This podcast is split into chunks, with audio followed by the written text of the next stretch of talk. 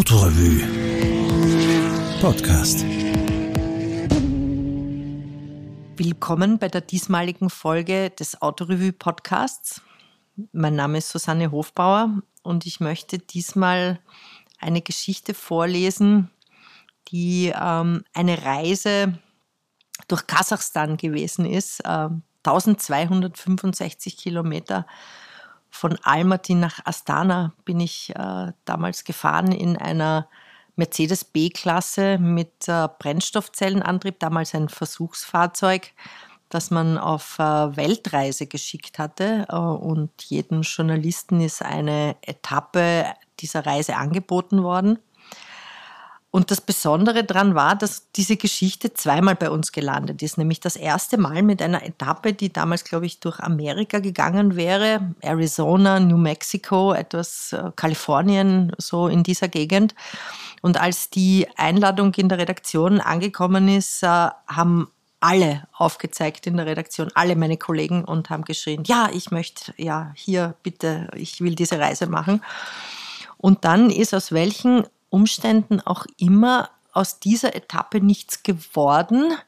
Ähm, es wurde noch einmal rekonfiguriert, diese Einladung. Und die zweite Einladung, die dann gekommen ist, hat sich in einem ganz anderen Teil der Welt abgespielt.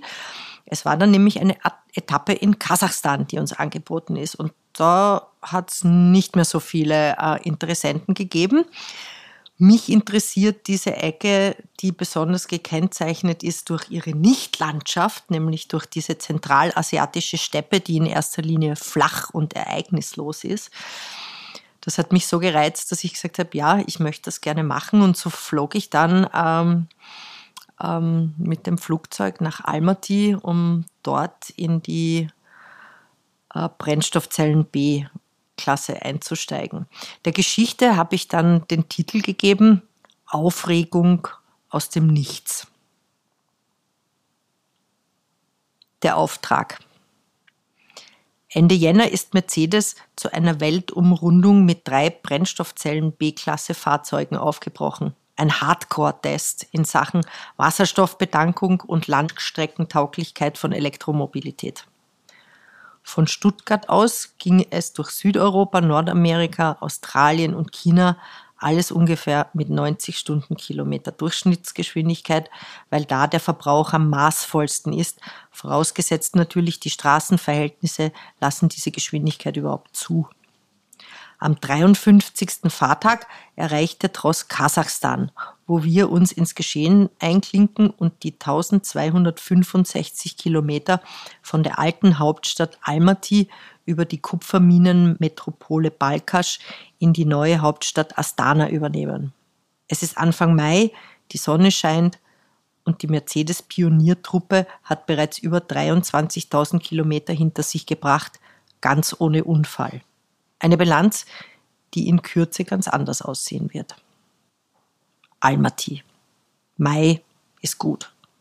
Besonders in einem ultrakontinental klimatischen Land wie Kasachstan, wo es im Sommer 40 Grad plus haben kann und 40 Grad minus im Winter. Die mäßigenden Weltmeere sind hier so weit weg wie an keinem anderen Festlandspunkt der Erde.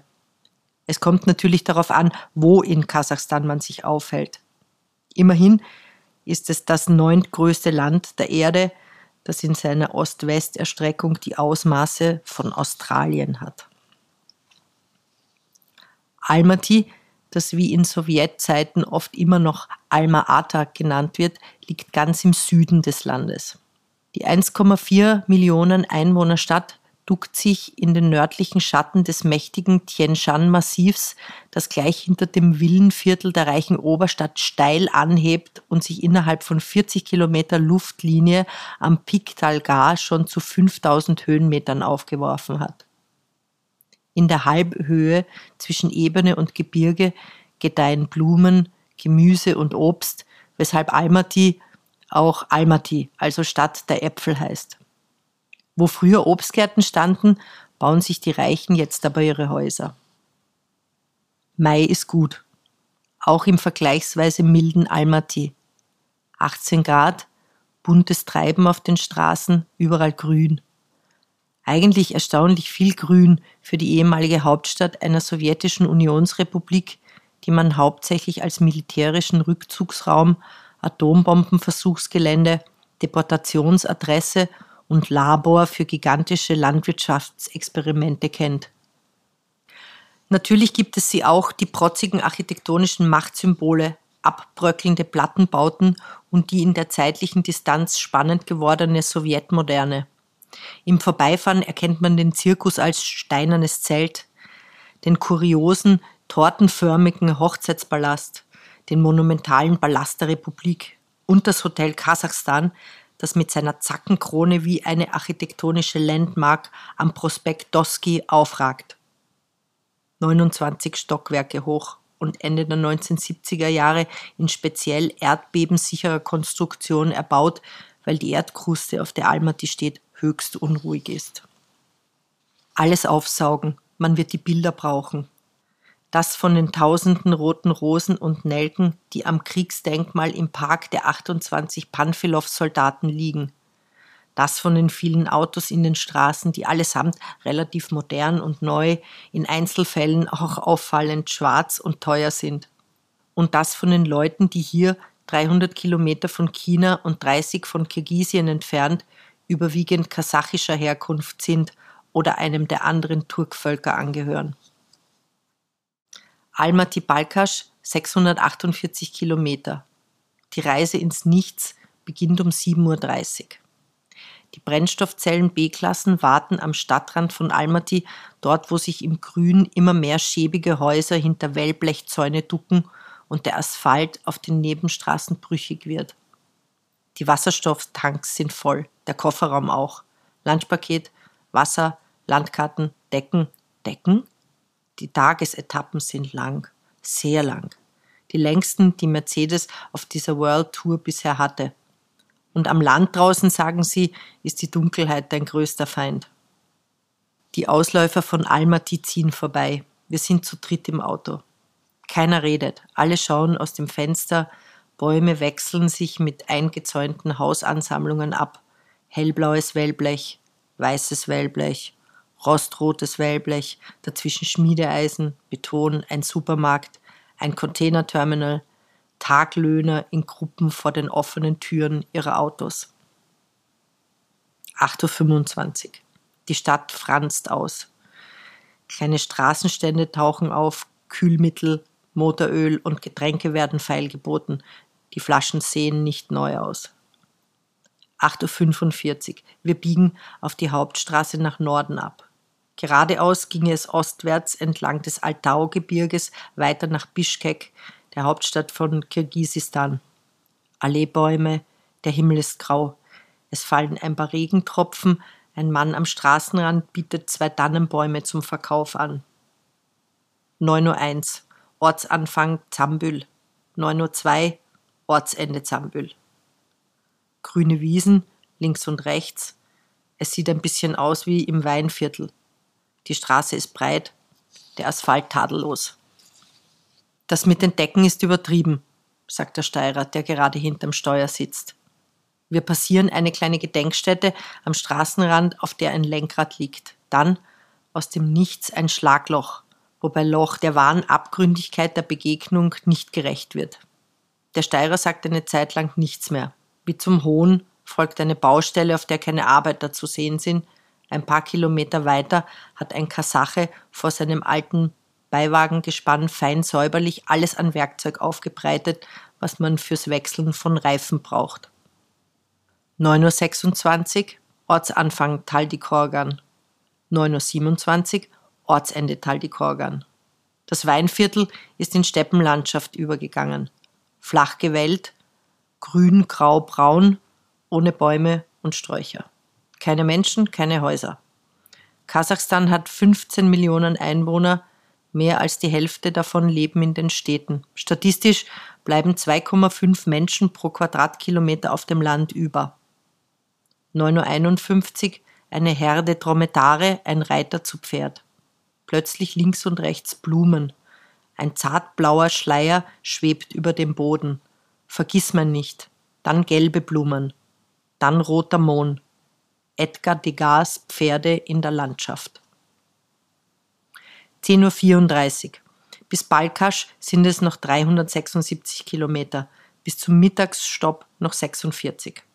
Der Wasserstoff wird knapp. Schneller als 60 km/h ist nicht mehr drinnen. Ich fahre und suche mir Windschatten hinter einem LKW. Der sieht von oben auch die Schlaglöcher besser. Das Tanken zu Mittag, das mitten in der Steppe stattfindet und von einer großen Gefahrengut-Hochsicherheitsaktionsplan-Oper der kasachstanischen Feuerwehr begleitet wird, dauert für drei Autos gut eine Stunde.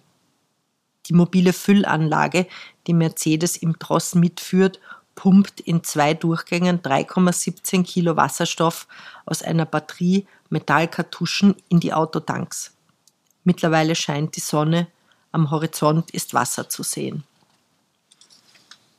14.10 Uhr weiterfahren. Um die Spitze des Balkaschsee herum. Das hellbraune Schilf und die weißen Salzflecken am Ufer bilden einen berauschenden Kontrast zum Braungrau der Steine und dem tiefen Blau von Wasser und Himmel. 14.55 Uhr salzverkrustete Lacken links und rechts. Von links mündet im großen Stil mit Überführung und Abfahrt eine große Straße auf unseren Steppenhighway ein. Man könnte hier zur Stadt Schuw abbiegen, die für den Handel mit erstklassigem Haschisch berühmt ist. Eine Tankstelle rechts, eine Tankstelle links, Ortseinfahrt Chigangak. Von links biegt ein Lader Tiger in meine Fahrtrichtung auf die Straße ein. Er hat einen Rammschutz vor dem Kühler, er fährt nicht sehr schnell, aber unbeirrt. Er fährt ungebremst auf Höhe des Hinterrads in meine B-Klasse. Ich bin das einzige Auto auf der Straße, ein, Gren ein grell gelb-grüner, lautloser, wasserstoffbetriebener Elektro-Mercedes, was für einen laderfahrenden kasachischen Steppenbewohner also entweder eine Sinnestäuschung oder ein von einer übergeordneten Macht entsandter Botschafter aus der Zukunft sein muss. Als Unfallursache darf eine energetische Verwirbelung im Raumzeitkontinuum angenommen werden. Ich habe zum Glück einen bestens beleumundeten Augenzeugen auf meiner Seite. Ruslan, der kasachstanische Exekutivbeamte mit der Dienstnummer H006. Er hat im Schutz einer Fischhandlung seine Radarfalle aufgebaut und alles gesehen. Drei Stunden und vier Protokolle später dürfen wir weiterfahren. Die restliche Fahrt in einem Ersatzbrennstoffzellenauto verläuft ereignislos. Wir erreichen Balkasch kurz nach Sonnenuntergang. Balkasch Astana 614 Kilometer. Die 70.000 Einwohnerstadt Balkasch lebt vom Kupferabbau. Kasachstan ist enorm reich an Bodenschätzen, riesige Öl-, Gas-, Kohle- und Erzvorkommen. Mit seinen Zink-, Wolfram- und Barit-Vorräten steht Kasachstan weltweit auf Platz 1. Bei Silber-, Blei- und Chromerzen liegt es an zweiter, bei Kupfer an vierter, bei Gold an sechster Stelle. Von diesem Reichtum hat der Großteil der Bevölkerung gar nichts. Im Gegenteil, Sie leben in vor Ewigkeiten eilig hochgezogenen Hochhäusern, die längst wieder am Verfallen sind, zwischen den Bauten unbefestigte Straßen und Plätze, die bei Regen und Tauwetter zu tiefem Morast werden. 8.30 Uhr Aufbruch. Eine riesige Kupfermine am Stadtrand, gleich dahinter die weite Ebene. Die Gleichförmigkeit der Landschaft hat etwas Tröstliches. Blauer Himmel, gelb-grünes Gras, rötliche braune Erde. Topographie der Ewigkeit. Sari Arka nennen die Kasachen ihr karges Mutterland, das eine grausame Geschichte hat. Millionen Tote. Kriege, die Hungersnöte der Zahnzeit, die Landkollektivierung und die zwangsweise Sesshaftmachung der Nomaden unter Stalin, 470 Atombombentests zwischen 1949 und 1989. Man nennt sie auch die Hungersteppe. 9.15 Uhr. Ein Café am Straßenrand. Ein flaches kleines Häuschen, hellblau gestrichen, über dem Windfang eine Holztafel mit weißer kyrillischer Schrift. Um die Tische, auf deren gemusterte Tischdecken liegen, stehen Schulsessel, einige für Erstklässler. Zum Kaffee werden getrocknete, säuerliche Käsebällchen gereicht. Die Landschaft ist leer, baumlos, nicht einmal Tiere sind zu sehen. Im Nichts bekommt alles Bedeutung. Jeder größere Stein, jeder Pflock in der Erde. Dem Reisenden werden die Strommasten zur Hauptbeschäftigung. Die Leitungen verlaufen ohne erkennbares Muster, kommen aus dem Nichts, gehen ins Nichts, manchmal parallel. Manche kreuzen in steilen Winkeln, es gibt solche mit drei, fünf, sieben Drähten. In einer, zwei oder drei Etagen. Solche mit eckigen Betonmasten und solche mit runden aus Holz. A-förmige, T-förmige. Isolatoren können weiß, blau, grün oder transparent sein. Manche Leitungsaufhängungen sind rechtwinkelig, andere geschwungen. 13.40 Uhr. Das Wirrwarr an Stromleitungen verdichtet sich. Zwei Männer am Straßenrand. Wir nähern uns einer Stadt, Karagandi. Kohleabbau. Gigantische, hässliche Förderstätten, die wie postkommunistische Industrieschrottungetüme wirken. Auf der Umfahrung begegnen wir dem schlechtesten Stück Straße der gesamten Reise. Schlaglöcher, in denen ganze Lkw-Züge Platz finden würden. Zehn Minuten für 500 Meter. Hinter Karagandi ist die Steppe deutlich erschlossener. Timirau, die nächste Bergwerkstatt mit sowjetischem Entree. Ein Stück Autobahn, plötzlich ein Ort wie aus einer anderen Welt. Gagarinskoe. Blühende Bäume, und kleine Datschers mit Lattenzäunen und Vorgärten. Im Bergbau verdient man hier eben vier bis fünfmal so viel wie in der Landwirtschaft. 14.55 Uhr Ortsanfang bei Murza. 14.57 Uhr Ortsende bei Murza. 15.07 Uhr Oshagandi River, zwei Kilometer links nach Okasandrovka, 128 Kilometer bis Astana dann plötzlich Äcker rechts der Straße und ein großes Schild, das der Gegend eine Zukunft als Getreideproduzentin in Aussicht stellt. Auf dem Feld sind noch keine Pflanzen zu sehen. Das Land ist grüner geworden, die Dörfer größer. Am Straßenrand ein blondes Mädchen im dunklen Hosenanzug, das nach einer Mitfahrgelegenheit Ausschau hält. Astana kündigt sich an. Die Baumreihen der Windschutzgürtel entlang der Straße werden dichter und höher ein schütterer Ort noch, eine Kolchose, dann eine lange, einsame, von Straßenlaternen gesäumte Straße, die in die Stadt führt. Präsident Nursultan Nasrabayev beschloss 1997, den Regierungssitz des Landes von der Randlage in Almaty in den einst russisch dominierten Norden nach Akmola zu verlegen eine bedeutungsvolle Geste für die Identitätsfindung der Kasachen, die erstmals in ihrer Geschichte einen eigenen Staat haben. Nasrabayev lässt dort nach dem Masterplan des japanischen Architekten Kisho Kurokawa mit enormem Aufwand eine internationale Prachtmetropole erbauen. Weil der Name Akmola wegen der extremen Kältelage der Stadt mit einer Winterdurchschnittstemperatur von minus 15 Grad gerne als weißes Grab übersetzt wurde, ließ der Präsident die Hauptstadt in Astana umbenennen. Astana heißt Hauptstadt. Die kaputte Brennstoffzellen B-Klasse läuft übrigens wieder. Und morgen, morgen geht es weiter nach Petropavlovsk.